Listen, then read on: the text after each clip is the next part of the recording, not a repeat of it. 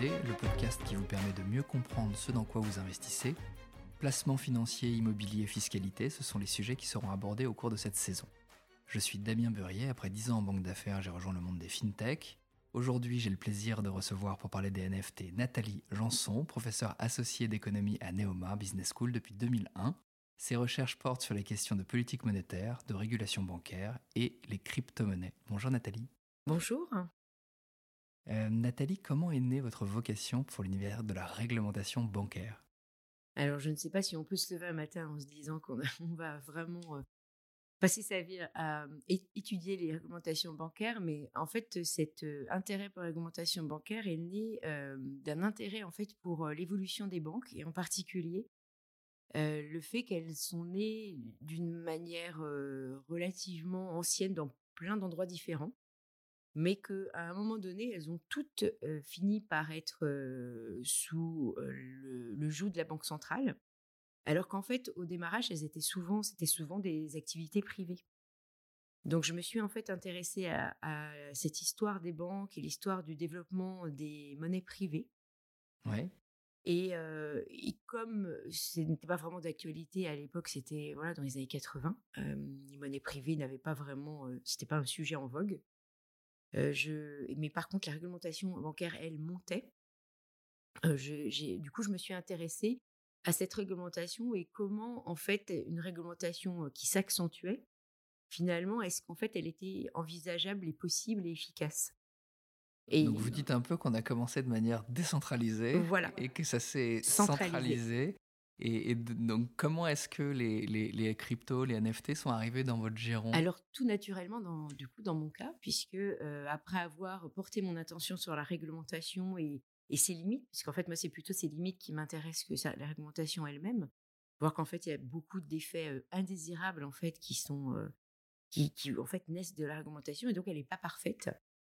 Et le jour où j'ai entendu parler du Bitcoin, puisque c'est le premier, euh, voilà, qui a été euh, lancé sur le marché, eh bien, ça m'a rappelé fortement l'émergence des monnaies privées, donc des billets des banques, alors évidemment euh, digitaux cette fois-ci. Mais donc tout naturellement, je me suis très vite intéressée à comment était-ce possible, donc dans la fin des années 2008-2009, que et bien tout d'un coup, on avait l'émergence d'une monnaie privée au vrai sens du terme, comme on, avait, on y avait assisté des siècles auparavant. Et voilà, donc c'est vraiment assez naturel du, point de vue de ce qui a pu m'intéresser au départ, au démarrage de mes recherches. D'accord. si on s'intéresse un petit peu plus à notre sujet du jour, est-ce que vous pouvez dans un premier temps déjà nous dire ce qui se cache derrière l'acronyme NFT alors oui, l'acronyme NFT, ça, veut, veut dire, signifie en anglais non-fungible token, qui veut dire donc c'est un, un, jeton numérique qui n'est pas fongible.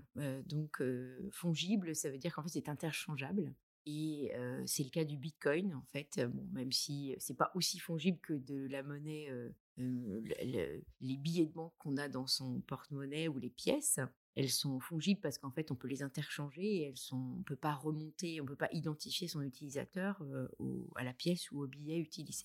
En effet, dans le cas des, de ces fameux jetons numériques non fongibles, on a, c'est en fait, c'est un certificat d'authenticité. D'accord. Donc là, on marque au contraire la propriété de l'actif numérique.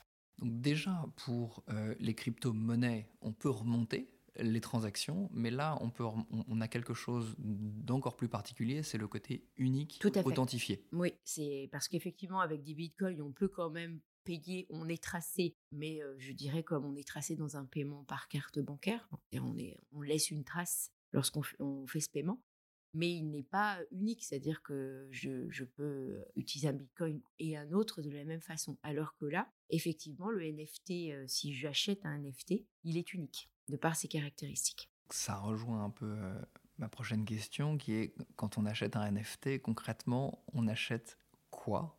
Eh bien donc une propriété de ce point de vue-là, puisque euh, vous allez acheter, euh, donc c'est un support pour des de propriété d'actifs numériques, hein, donc c'est un actif numérique que vous allez acheter et c'est ça va donc certifier votre propriété de cet actif numérique en particulier. Qui est unique, donc non, non fongible. Si on commence à regarder le, rapport entre NFT et, marché de l'art, donc on voit que les NFT ont explosé en 2020, ça a multiplié par 10 la valeur du marché de l'art numérique de 2018 et de 2019 et ça génère chaque jour plus de 10 millions de dollars sur des galeries virtuelles. Donc aujourd'hui, c'est quand on regarde la série Every Day's The First 5000 Days de l'article Beeple, qui détient le record de l'œuvre numérique la plus chère, cette œuvre elle a été vendue en mars 2020 pour 69 millions de dollars chez Christie's. Pourquoi une personne irait payer pour de l'art numérique alors qu'elle peut l'afficher euh, presque gratuitement dans son salon? Oui, ça c'est une question existentielle. Pourquoi est-ce qu'on va acheter de l'art numérique? Alors je pense que l'art numérique, donc je, ne vais pas, je, vais faire hurler tous les spécialistes d'art. Je n'en suis pas une, donc je m'en excuse d'avance. Mais j'imagine que c'est comme lorsqu'il y a eu l'art contemporain qui est arrivé, on s'est dit mais qu'est-ce que c'est que c'est qu'est-ce que c'est que ce nouveau courant? C'est n'importe quoi. Donc là j'imagine voilà c'est de la même façon une technologie qui vient bousculer en fait un monde avec ses codes et qui vient en, remplacer, remplacer, enfin, il, va en développer un autre de code. Alors pour le coup, c'est effectivement bien un code qui est développé dans le cas de l'art numérique, mais néanmoins, effectivement, pourquoi vouloir une représentation et pourquoi, quel intérêt d'avoir une, édition unique? Alors dans les NFT, et effectivement, comme ça, va s'inscrire dans la blockchain, cette propriété, elle est là pour toujours. Donc il y a, une, idée de, conservation pour toujours de ce droit qui ne peut pas être contesté. Ce qui est différent si vous avez une copie, bien évidemment, puisque c'est une copie que vous avez. Donc vous ne pouvez pas revendiquer le droit qu'elle est la vôtre et qu'elle est unique et que vous êtes la seule à avoir. Donc si jamais elle est modifiée, en tout, cas celle que vous détenez sous forme de, de jetons, elle, elle n'est pas modifiable, elle n'est pas altérable, elle est donc unique. Donc c'est en fait c'est ça qui fait l'intérêt de détenir une, une, œuvre d'art sous forme numérique. Oui, après, dans le numérique, le pour toujours prend tout son sens parce que les objets se dégradent, les propriétés se dégradent, mais pas le code. Exactement. Et voilà, c'est tout l'intérêt de, de l'art de l'art numérique. Est-ce que vous pensez qu'on se dirige vers un nouveau mode de financement de la culture avec ces NFT alors, c'est une question effectivement très intéressante, puisque les domaines de la culture, que ce soit l'art, la musique, le théâtre, enfin voilà, tout, le domaine culturel, on, sait bien qu'il y, a une répartition en fait dans, la chaîne de, contributeurs qui est voilà qui est décidée en général par soit des maisons de disques, des maisons d'édition, enfin voilà, c'est des grands c'est des grands acteurs qui vont gérer ces droits. ils ne sont pas toujours à la faveur des créateurs. Et on voit que le, concept de, blockchain, que ce soit dans l'art ou dans d'autres domaines comme dans la finance, en fait, crée une, sorte d'empowerment, c'est-à-dire qu'on va pouvoir s'emparer, enfin se, se, prendre en charge. Et donc, on va raccourcir la chaîne entre celui qui veut financer et celui qui a besoin de financement.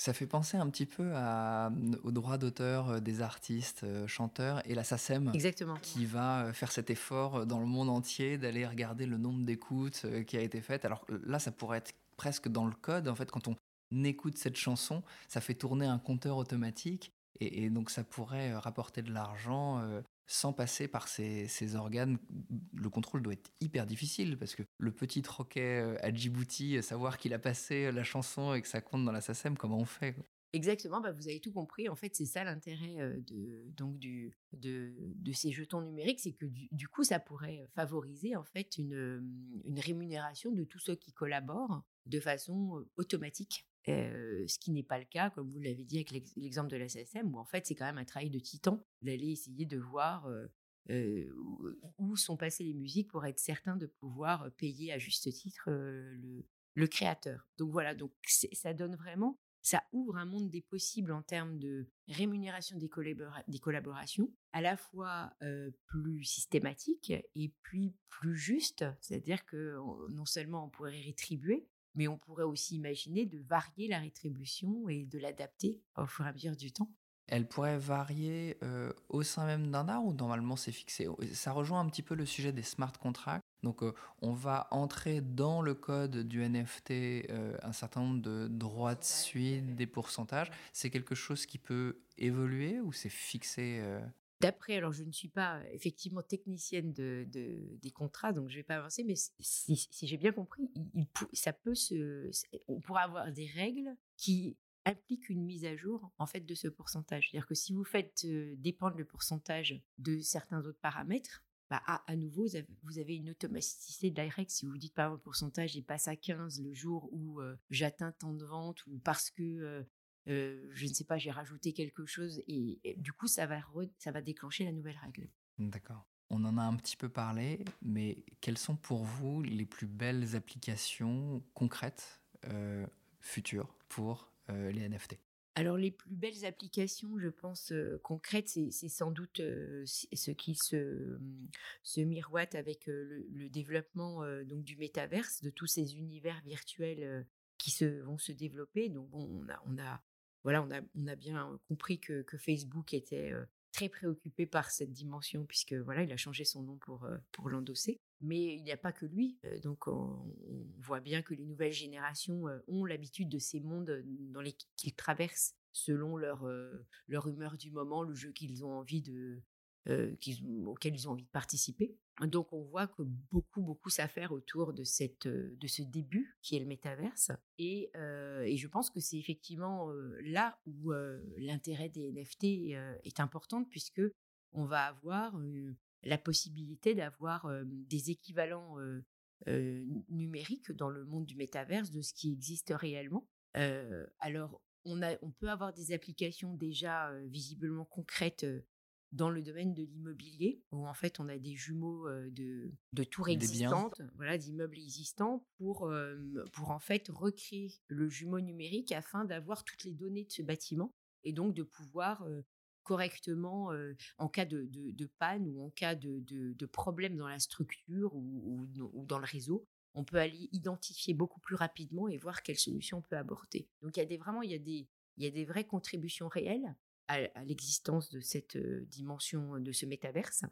Donc voilà, qui sont vraiment des qui, vont améliorer, je dirais, la condition de notre vie dans ce monde physique. Ça, c'est plutôt sympathique. Et puis après, effectivement, il y a toute la dimension du rêve et du monde des. on, recule les frontières de, la réalité en, pouvant se projeter, en, pouvant aller. On, va pouvoir aller en vacances sans bouger de chez soi. Alors, je, ne vois pas ça comme une amélioration personnellement de, mon bien-être parce que j'adore, je, préfère voyager physiquement, mais certaines personnes qui, ont une, appréhension terrible de, changer de lieu, bah, vont pouvoir changer de lieu sans changer de lieu. Donc c'est quand même incroyable. Et donc louer, je sais pas, une, maison au bord d'une plage aux Bahamas, alors qu'en fait ils n'y seront pas, tout simplement. Ah, ça c'est amusant, intéressant. si on, parle un petit peu des, des risques liés aux NFT, on voit qu'en 2021, les NFT ont, explosé tous les records économiques. déjà, est-ce que on comprend un petit peu les raisons de ce succès? La nouveauté peut-être? Je pense qu'il y a un cumul de raisons. Alors effectivement, quand on parle de, de, croissance, c'est quand même... Euh, moi, à chaque fois, j'ai du mal, je dois relire plusieurs fois pour être sûr de ne pas, de, pas me tromper. Je, crois que c'est 43 000% d'augmentation, puisque c'est passé en termes de volume euh, de transactions, c'était 33 millions. Et en 2021, ça a atteint, donc en 2020, et ça atteint 13 milliards en 2021. Et tout ça concentré depuis l'été 2021, puisque c'est aussi vraiment depuis l'été. Hein. Voilà. Alors, il est vrai qu'il y a un cumul, c'est-à-dire qu'on le NFT fond et fait partie, on fait partie de cette vague donc d'engouement pour les crypto-monnaies, puisque bon, le 2021, ça a quand même été l'année des crypto-monnaies avec voilà des, des, fortes augmentations, même si aujourd'hui on redescend. Néanmoins, néanmoins 30 000, c'est quand même trois fois plus que ce que ça valait en, en décembre 2020, il ne faut pas l'oublier. Quand vous dites 30 000, vous parlez de la valorisation du Bitcoin. Voilà, tout à fait. Excusez-moi. Donc déjà 30 000, ça fait. on se dit bon, même si c'est bas, c'est quand même beaucoup plus que ça n'était. il n'y a pas si peu. il y a, pas si peu que cela. Et, et, donc, ça fait partie de ce mouvement où on, a, on a un mouvement d'investissement dans beaucoup de projets qui semblent avoir un rendement élevé.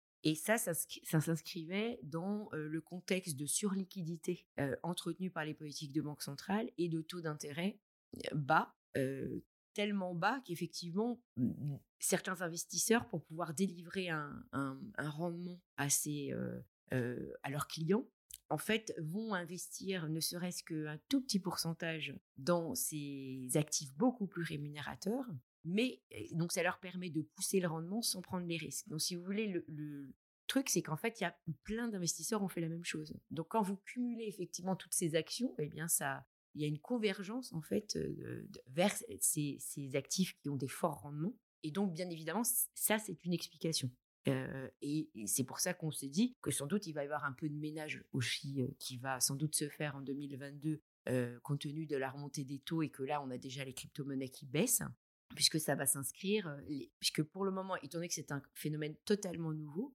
il est impossible de dire quelle est la part de ceux qui investissent parce qu'ils pensent que le NFT ils vont le détenir pour longtemps de la part de celui qui vient investir parce qu'il veut juste acheter aujourd'hui pour revendre plus cher demain. Qu'il a trop de liquidité, comme vous l'avez dit. Et puis la part de celui, comme je viens de dire, qui investit parce qu'il veut juste augmenter un petit peu. Donc, il n'est pas un gros investisseur dans, dans les cryptos ni dans les NFT, mais ça lui permet de s'offrir ce petit rendement qui va gonfler le rendement de son portefeuille. Donc ça fait beaucoup d'inconnus. Donc effectivement, je ne serais incapable de faire Madame Soleil sur, sur cette partie-là parce que c'est, je, je pense que personne ne le sait, étant donné que c'est un, marché nouveau dont on ne connaît pas les règles de, d'activité normale, puisque pour le moment, on ne sait pas ce que c'est la normalité. Pour rejoindre euh, cette nouveauté, euh, cette technologie, elle s'accompagne aussi d'actes malveillants, euh, comme à chaque fois qu'on est dans quelque chose de, de nouveau. À l'heure actuelle, comment, comment est-ce que sont régulés les NFT alors effectivement, les NFT, bah, c'est plutôt le, c'est plutôt pas régulé. Donc ça ressemble effectivement à, la conquête, de, l'Ouest à l'époque de la découverte de l'or, c'est-à-dire qu'il n'y a pas vraiment de loi spécifique, puisque pour le moment, comme, comme on, vient de l'évoquer juste avant, c'est extrêmement nouveau. Donc le régulateur ne peut pas, comme ça, d'un coup d'un seul, se dire je vais réguler. Alors on a une approche si très tranchée comme la Chine où on dit bon maintenant on, interdit tout, mais même en interdisant tout, ils interdisent pas tout quand même. Et puis si je me rappelle bien, ils vont vont eux-mêmes avoir des plateformes de NFT. Donc c'est eux qui vont être aux commandes. C'est-à-dire qu'il y aura les NFT décidés par le pouvoir chinois. Voilà, bon, c'est pas très, c'est pas très en adéquation avec l'ADN des NFT ni des crypto-monnaies d'avoir quelqu'un qui impose. Donc euh, qui sont par définition décentralisés, qui, sont par, qui cherchent à ne pas être contrôlés. Exactement. Donc on se dit que bon, c'est une voie possible, mais c'est quand même pas la voie qui permettra au marché de, de s'organiser au fur et à mesure. Et c'est vrai que pour le moment, aussi bien du côté américain que du côté européen, quand on regarde, on, est plutôt dans, une, dans un attentisme. Alors en, Europe, c'est vrai qu'on on a déjà eu le pas avec la loi Pacte, en tout cas en France, on a le, pas sur la loi Pacte, donc sur les actifs numériques, mais les actifs numériques, comme les crypto-monnaies, c'est pas tout à fait les NFT. Donc, donc il y a un questionnement et, et voilà, à l'occasion de ce podcast, je regardais effectivement, pour le moment, on ne sait pas. Donc après, il y a plusieurs régimes qu'on peut appliquer. Donc pour les NFT d'art, on pense tout de suite bah, utiliser les règles sur les œuvres artistiques. Mais à nouveau, c'est quand même pas non plus exactement la même chose. Et puis sinon, il y a une autre catégorie qui pouvait s'appliquer, en tout cas dans le droit français, c'était les actifs mobiliers, les biens mobiliers incorporels. Qui peuvent aussi, voilà. Les brevets, par exemple. Oui. Voilà, mais effectivement, il n'y a pas de, de législation. bon, c'est vrai que les régulateurs sont un peu débordés là en ce moment, puisque voilà, ils, doivent statuer sur déjà sur les, crypto-monnaies et, pareil, ils ont quand même un petit peu de mal à, à, savoir où mettre le curseur, parce que voilà, je pense que c'est un, une problématique quand même assez complexe. Et puis on a un rythme d'innovation en ce moment qui fait que euh, un régulateur euh, organisé comme il y a 50 ou un siècle ne peut pas suivre. Alors c'était déjà mon point de vue quand je, focalisais sur la, réglementation bancaire où, je où je mettais souvent en exergue que le régulateur il est toujours un peu il est toujours un peu derrière parce qu'en fait il quand il régule, il provoque des réponses de ceux qui sont régulés. Et donc, en fait, il a du mal à anticiper. Il est toujours un peu derrière. Et on, notait bien déjà dans les dernières années qu'il y a une accélération que le régulateur a du mal à incorporer dans, dans, le, fait, dans le fait de la régulation, dans, le, dans, le, dans, dans la législation, en fait. Et donc là, je, je pense que c'est pire. Parce que vous imaginez, enfin, je veux dire, on, parle des NFT qui, avant cet été, c'était déjà là, puisqu'il y avait tous les NFT liés au domaine de l'art, mais tout le reste des NFT qu'on voit débarquer.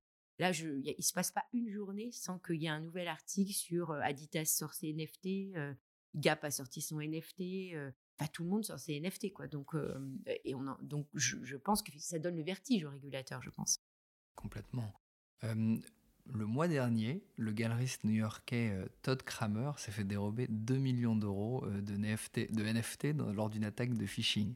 Euh, on a d'autres exemples d'art où des NFT ont été copiés, ou des œuvres d'art ont été copiées puis retransformées en NFT. vous le dites, en termes de régulation, on n'est pas encore arrivé à quelque chose de satisfaisant. Est-ce que les NFT sont une aubaine pour les escrocs numériques aujourd'hui? Et euh, est-ce qu'ils ont rendu possible euh, le vol euh, d'art virtuel? Alors, il y a deux choses. Je pense que les escrocs, oui, là, comme dans toute activité nouvelle, je pense que là, on a une petite plage où cette activité, voilà, il y a des gens qui sont, qui, sont nuisibles. C'est comme ça. Hein, sur Terre, y a, on a plein de, personnalités différentes. Et en fait, ils vont profiter de, la naïveté de certains pour, bien évidemment, s'enrichir donc là, on peut pas, on peut pas l'éviter. on le voit bien sur, pareil, il y a une recrudescence hein, sur les crypto-monnaies, sur tous les projets d'investissement, les portefeuilles qu'on vous propose, qui en fait sont des, voilà, sont des, sont des arnaques. Donc ça, on peut, on peut guère lutter contre.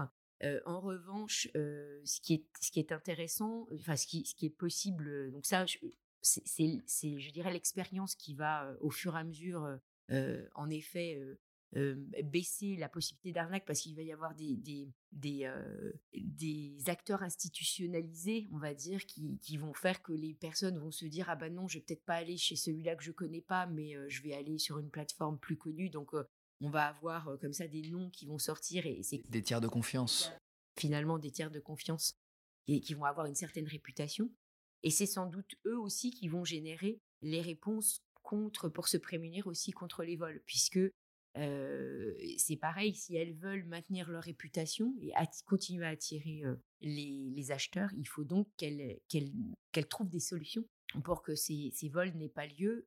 c'est un peu ce qui s'est produit en faisant un petit parallèle sur ma petite spécificité historique sur l'évolution des monnaies privées. C'est ce qui se passait à l'époque des monnaies privées, des banques privées. C'est-à-dire qu'elles ont trouver des, mécanismes assurantiels où elle mettait des clauses pour, euh, pour parer aux situations de risque. Donc normalement, voilà, euh, si, euh, si c'est un élément décisif pour le succès des plateformes, c'est comme ça qu'elles peuvent se distinguer. Voilà, par exemple, dans les crypto-monnaies, c'est pareil. Il me semble que Coinbase avait assez rapidement proposé à ceux qui perdaient leur code privé sur les crypto-monnaies de pouvoir récupérer une façon de débloquer leur wallet. Donc voilà, donc si je me trompe pas, je, crois que c'était Coinbase qui avait fait ça en premier, il me semble. Hein. Et, ensuite, ça s'est généralisé. Et donc, donc ça veut bien dire que les, les... c'est eux qui ont intérêt s'ils veulent jouer un rôle important, voilà, un, rôle, un, rôle incontournable du marché. Vous venez de parler des plateformes. ça rejoint une autre question qu'on s'était posée. des vrais gagnants euh, des, NFT. Euh, une plateforme comme OpenSea, qui se valorise aujourd'hui, euh, qui vient de faire une levée qui la valorise 13 milliards de dollars.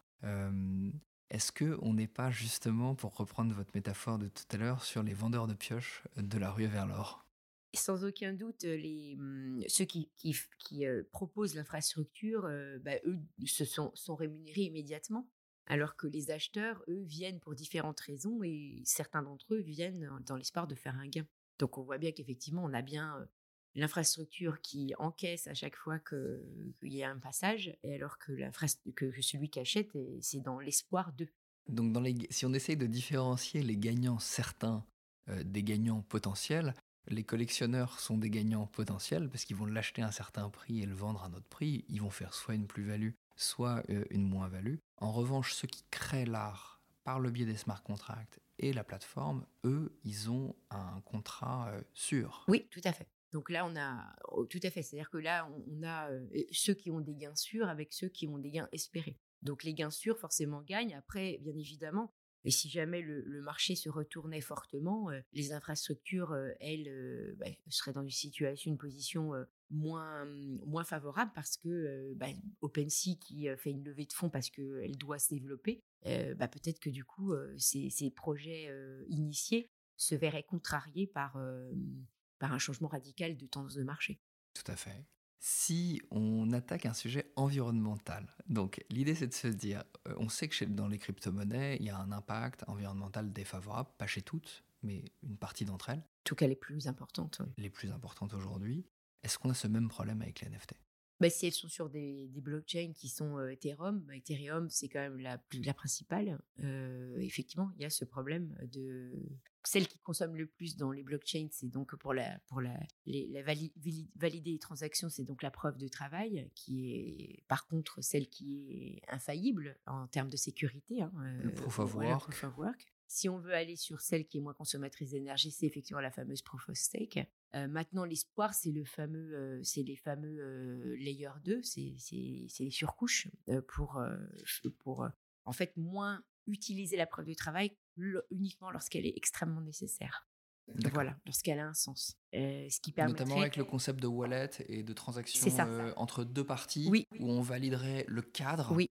Mais à l'intérieur d'un cadre donné, on aurait des échanges voilà. plus simples. Et ce qui est très drôle, ça rappelle en fait l'architecture bancaire. c'est pour ça que je trouve ça très amusant. Euh, parce qu'en fait, euh, en fait, si on veut faire simple, finalement, on irait, euh, on, laisserait faire des transactions et on, ne, on irait utiliser la preuve de travail que sur la compensation des transactions. C'est-à-dire que comme dans un système bancaire, ce qui avec les chambres de compensation. Voilà, exactement. C'est-à-dire qu'en fait, on a des transactions qui s'accumulent et en fait, on ne va utiliser la preuve de travail que pour finaliser le cumul des transactions plus et moins de chaque côté. Donc c'est assez drôle de voir qu'on se retrouve. Mais effectivement, ce serait quand même, enfin, en tout cas, il y a beaucoup d'espoir qui est mis là-dessus. Et puis après, il y a ceux qui disent qu'on trouve, enfin, qu'on est, on, peut avoir des cryptos, effectivement, avec des concepts plus verts.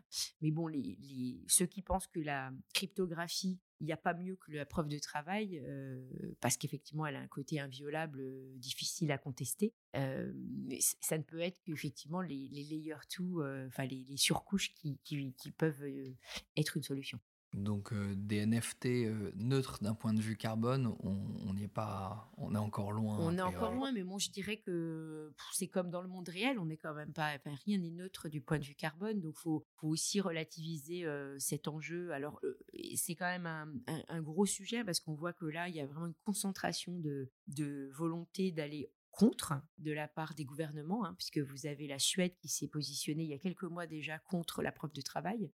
Et là, elle est rejointe au fur et à mesure par, euh, par d'autres États. Et euh, donc, il y a pas mal de pression au niveau européen notamment, mais aussi, aussi au niveau mondial pour faire euh, complètement bannir. c'est comme ça que la Chine aussi essaye de, de rallier en fait les gouvernements à sa, à sa cause en disant, bah, vous voyez, il faut vraiment les, faut les, faut les interdire partout. faut leur rendre on, la vie a, on a une idée de la consommation de la, des cryptos en général ou de la preuve de travail par rapport à d'autres euh, d'autres industries ou, l'économie globale? Euh, Alors oui. alors là, vous me prenez un peu en défaut parce que je me rappelle, j'avais regardé, c'était l'équivalent. on avait les dans le classement en fait de la consommation d'énergie. On était pas loin de la consommation des serveurs un peu partout sur la planète. Et donc c'est l'équivalent de certaines consommations comme on a, entendu souvent de certains pays. Par contre, ce qui est plus compliqué à savoir, c'est euh, vraiment si on consomme beaucoup plus que dans un système traditionnel. Euh, par exemple, si on prend des, transactions en crypto-monnaie, si elles passaient par le secteur bancaire. Et là, bien évidemment, euh, on, a, du mal à avoir des études neutres. C'est-à-dire que les études produites par les institutions installées vous dites que vous, vous conclut que c'est les crypto-monnaies qui consomment plus et celles des crypto-monnaies vous, vont vous dire que c'est l'inverse. ceci étant, il y a bien une chose à garder en tête, c'est que lorsqu'on est sur des blockchains et qu'on utilise ces, ces preuves de validation, la transaction est directe et ne prend pas beaucoup de temps. Or, en fait, elle prend pas beaucoup de temps par rapport à une transaction dans le monde réel qui en prendra, mais quand on vous, parce qu'elle va impliquer des transactions entre institutions qui elles prennent du temps et qui consomment de l'énergie. Mais quand on fait la comparaison, on fait pas toujours ça. Donc c'est ça qui est compliqué. Si vous voulez, c'est comme par exemple, on vous dit souvent, le nombre de transactions en crypto-monnaie par seconde est beaucoup plus limité que celui en carte bancaire. Voilà. Et l'écart est énorme, parce qu'il y en a 6, 7, 8, alors que les autres, c'est par dizaines de milliers. Mais en fait, on n'est pas très juste dans la comparaison, parce qu'on compare une transaction qui est finalisée avec en fait une transaction qui est juste acceptée des deux côtés, mais pas du tout finalisée. C'est-à-dire qu'elle n'a même pas commencé son chemin. Oui, le transfert des fonds n'a pas eu lieu, alors que dans l'autre cas, le transfert des fonds a eu lieu. Donc, en fait, on compare des choses qui ne sont pas comparables. Et, bah, parfois, c'est un peu énervant parce que, en fait, c'est faux de comparer les deux. Donc, c'est la difficulté d'avoir un vrai rapport sur la question. Pour recentrer sur les investisseurs individuels, est-ce que vous pensez qu'il y a un risque de crash des NFT, notamment les images qu'on voit s'échanger à des prix fous sur des plateformes comme, euh, comme OpenSea? Et, est-ce qu'il euh, il y a un risque, bah, plus important du coup, que euh, ces NFT puissent disparaître, en tout cas que leur valeur puisse s'évaporer du jour au lendemain, enfin aussi vite qu'elles sont arrivées en fait Alors il y, a une, menace puisque certains le comparent au mouvement sur les, sur les ICOs. on dit, vous voyez, c'est la même chose. Bon, c'est pas, pas la même chose, mais c'est vrai que en tout cas, l'engouement soudain est assez semblable. Et c'est vrai que c'est cette même idée que finalement, on peut aller vendre n'importe quoi, du moment que c'est un NFT, quelqu'un achètera.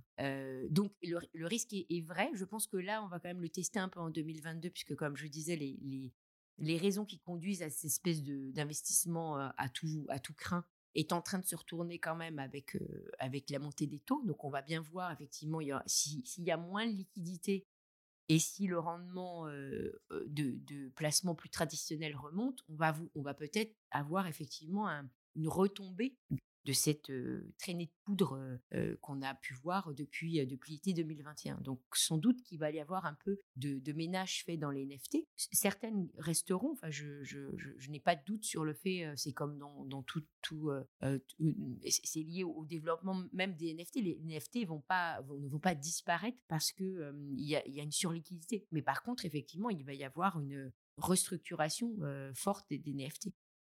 Potentiellement des grandes corrections. Oui, potentiellement des grandes corrections sur des, sur des développements qui sont effectivement purement du domaine spéculatif et qui sont entretenus par ça. Puisque comme je vous disais, il y a quand même des, des, réalités des, de NFT avec le métaverse qui, elles, sont quand même plus justifiées économiquement parlant, qui ne, vont, qui ne seront pas affectées plus que ça par... Enfin, elles vont être affectées, mais pas autant que je vends une image et on n'achète que parce que j'ai fait du bruit parce que je suis un influenceur et que j'en ai acheté et que je veux que d'autres en achètent, où là, on est quand même plus exposé à, un potentiel risque de, flanc qui va s'écraser et donc éventuellement même d'image qui disparaîtra, qui sera peut-être collector euh, dans quelques années d'ailleurs. Bah, donc à voir si en 2022 les NFT s'imposeront comme la technologie incontournable du grand public ou si leur essor restera cantonné euh, au monde combiné de l'art et de l'informatique. Merci beaucoup Nathalie pour votre temps et votre éclairage sur l'essor des NFT, la prise en compte des risques inhérents à ce type de placement avant de se lancer. Merci beaucoup Damien. N'oubliez pas de vous abonner pour vous aussi devenir un investisseur avisé.